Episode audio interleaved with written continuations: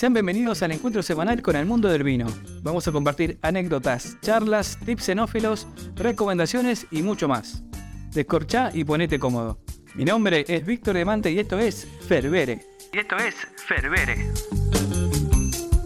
Hola, hola, ¿cómo andamos? Bienvenidos nuevamente a un capítulo de Ferbere, el podcast que estoy haciendo para Spotify y diferentes redes. Así que eh, bienvenidos a este nuevo capítulo donde vamos a hablar un poco sobre un tema que hace rato que quiero hablar y, después de, tener un tiempo de, del guion y de un par de cosas más, eh, ya tenemos todo listo para hablar sobre corcho. Corcho, que supongo lo conoces al corcho, es ese personaje de madera que nos aleja del vino y que lo cuida, a su vez, para eh, su mejor conservación.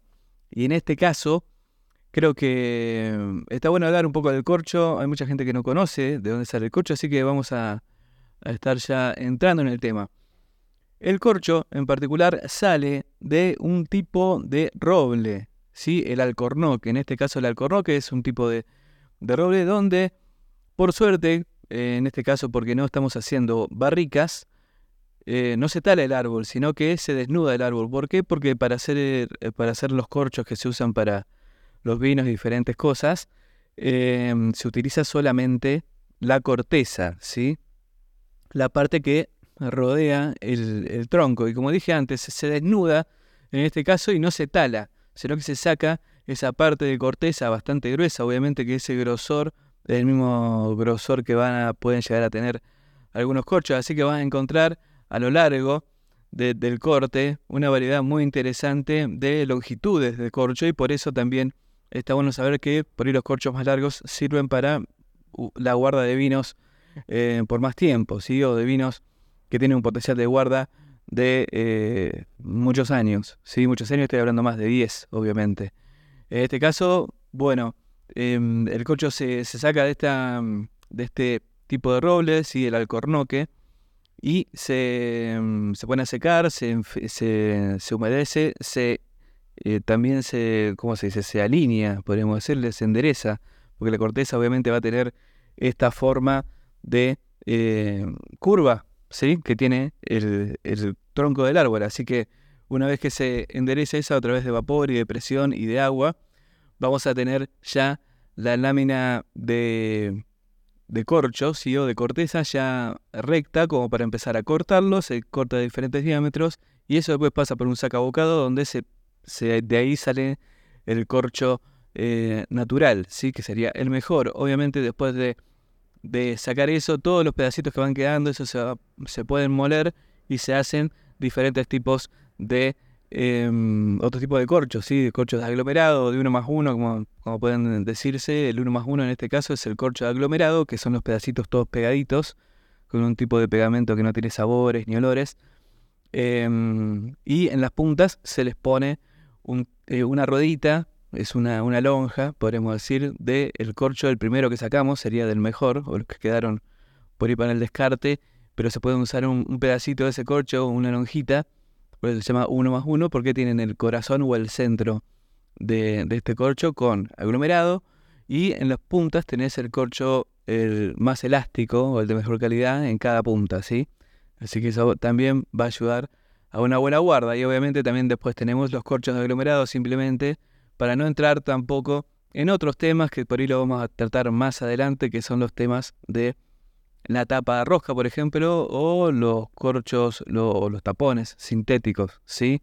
Que están bastante usándose últimamente y está bueno porque no se usa madera y demás y hay una... muy interesante saber de dónde sale todo esto. El corcho en particular, como decíamos, tiene varias propiedades, pero un poquito de historia te hago hace muchos años que se empieza a utilizar el corcho eh, para diferentes cuestiones. ¿Y por qué? Más que nada, tiene varias propiedades, como te dije antes, impermeable, flexible, un aislante térmico, obviamente, y un aislante acústico. Por eso se usan también mucho en estudios como, como pueden llegar a escuchar, estudios de podcast o de radios, o lo usa la NASA también, este tipo de, em, de material. Me acuerdo cuando era chico, ya que estamos, vamos a hablar un poquito eh, cuando era chico, que cuando tenías que interpretar a, un personaje descendiente afroamericano, como se dice ahora, personaje de tez morocha o tez negra en la piel, eh, los padres de uno agarraban y intentaban quemar el corcho, ¿no? Y quedaba así medio oscurito y lo pasaban por la piel de uno para que em, se empiece a teñir la piel, ¿no? Eh, es muy interesante y ahí ves la parte de em, la del aislante térmico, ¿no? No se prende fuego muy fácilmente, tenés que estar bastante para, para hacer que se queme un poco, por lo menos. Así que bueno, eh, esa es la idea del corcho. Básicamente, cada 9 o 12 años eh, se realiza esta, esta cosecha, podríamos decir, de, de, la, de la corteza del árbol. Eh, muchas veces la, primer, la primera, la segunda y hasta la tercera vez que vas sacando no te sirve ese corcho, sino que tenés que esperar a que sea más adulto. El, la, el alcornoque, que en este caso iba a decir la vid, por la costumbre de, de hablar de vinos, pero bueno, la, el, el, el tiene que ser bastante más maduro para tener un corcho de calidad. Sí, siempre los corchos de calidad va a ser un poco más, más caros que, que el resto. Hay muchas empresas acá en, en, en el mundo que hace diferentes calidades de corcho para diferentes propuestas, ¿no? Hay muchos vinos que no necesitan corchos muy largos o de tan buena calidad porque en realidad son vinos de mucha rotación, ¿sí? Vinos que de un año a otro se van a ser usados y necesitan un corcho no tan complejo eh, para guardar su vino, sino que son vinos em, que van a tener, eh, no están diseñados para la guarda, ¿sí? Obviamente hay vinos que están diseñados para la guarda y estos vinos sí van a tener la necesidad de tener corchos que se aguanten el paso del tiempo. Eh, lo habrán visto, bueno, si tienen corcho a mano pueden llegar a ver la, algún tipo de sigla que tenga, algunos que tienen directamente los años, por ejemplo hay una empresa que se llama Diam, que tiene Diam 5, Diam 30, Diam 10, Diam 15, bueno, ese, ese número es la calidad, la cantidad de años que podría aguantar ese corcho dentro de la botella, así que es muy, muy interesante para, para conocerlo, así que tengan cuidado, Sí, al descorchar. Sí, por ahí uno tiene mucha idea o está apurado o lo que sea. Así que siempre centrando lo que es el tirabuzón de el destapador y eh, metiendo bien, bien recto el tirabuzón y haciendo una, fuerza equivalente. Siempre el, el, tirabuzón te va a dar la idea de empezar a tirar para el costado cuando tiras para arriba, pero en realidad tenés que tirar un poco más vertical la fuerza para no, no dañar el corcho. He visto, he salvado un par de corchos, un par de vinos, mejor dicho este año he salvado tres, creo, que, que al camarero se le ha roto. Em, dos, bueno, dos porque pasó que el corcho estaba duro y uno por inexperiencia, por lo que vi, que sea en fuerza em, no de la forma más, más adecuada. Así que bueno, básicamente ahí te expliqué un poquito del corcho. Obviamente vamos a hablar un poquito más más adelante y mi idea es también poder eh, hablar con diferentes personajes del mundo del vino y de esta industria también para que podamos ah, seguir hablando de corchos y algo muy particular que tiene esto es el tema de la guarda del vino, porque hay varias teorías sobre el corcho y cómo envejece el vino y si el corcho, o mejor dicho, si el vino absorbe del exterior a través del corcho eh, oxígeno para su, su envejecimiento, ¿sí? El vino es una materia viva, recordemos. Y una de las que escuché últimamente, ya no es una teoría, porque en realidad lo dijo eh, un empresario muy importante de, de una encorchadora muy importante de Portugal. Recordemos que Portugal es uno de los, una de las de los países que tienen más producción de corcho del mundo, ¿sí? si no me equivoco, más del 56%, 54%, casi un 60% del corcho que se consume en el mundo lo hace Portugal.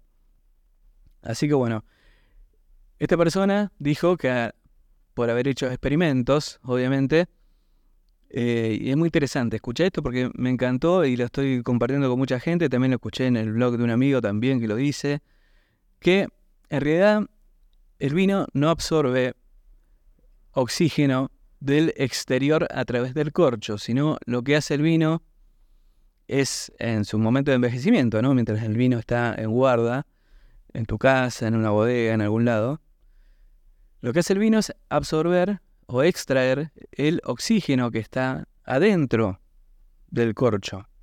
¿Sí? Escuchaste bien, ¿no? El vino extrae el oxígeno propio del corcho, que tiene un montonazo, de pedacitos muy chiquititos y eso, entre todos esos lugares hay un montonazo de oxígeno guardado. Y bueno, lo que hace el vino es absorber ese corcho, ese corcho, perdón, ese oxígeno que está dentro del corcho. Y estaba muy interesante esa teoría y después en base a eso empecé a pensar, claro, ¿por qué? Ahora actualmente se usa lacre, como se usaba antes, un lacre siliconado, ¿no? Que si bien es poroso, es bastante plástico. Y hay vinos de alta gama que se guardan con ese, ese lacre por ahí, eh, evitando que el vino absorba oxígeno de afuera, si esa es la teoría que hay en primera instancia.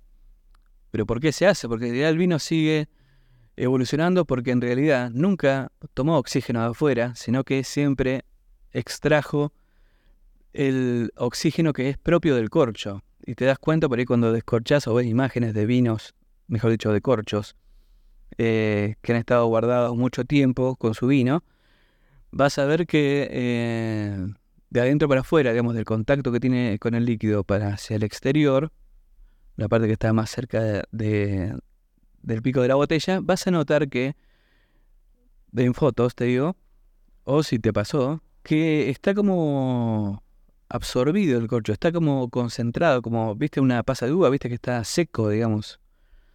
Eh, y es muy interesante porque eh, abona un poco esta, este estudio que, está, eh, que, han, que han hecho, y que sí, que en el corcho le da al vino el oxígeno que tiene propio del corcho, entonces por eso queda más flaquito, más chupado, por decirlo de alguna manera.